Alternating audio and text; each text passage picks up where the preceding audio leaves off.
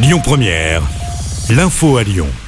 Bonsoir à tous. Dans l'actualité ce lundi, cette nouvelle affaire de pédophilie au sein de l'Église.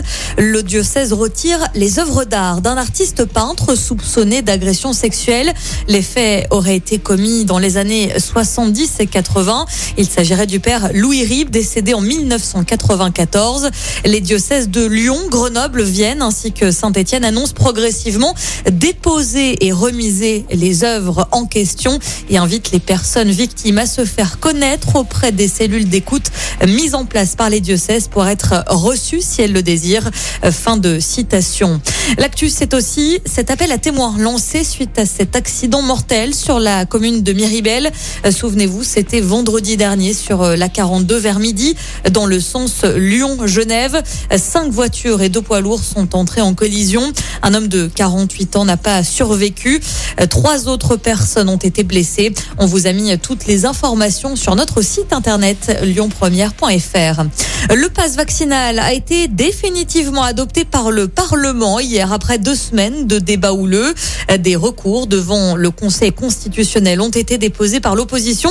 Cela devrait retarder de quelques jours sa mise en vigueur. Ce fameux pass sera obligatoire dès 16 ans pour aller au cinéma, au théâtre, au restaurant ou bien pour prendre les transports grande distance.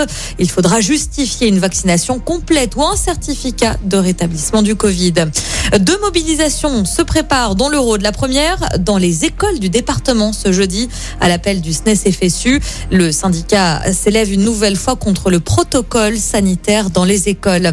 Et puis une autre mobilisation aura lieu ce jeudi, cette fois-ci pour défendre les salaires, les emplois et demander de meilleures conditions de travail et de vie.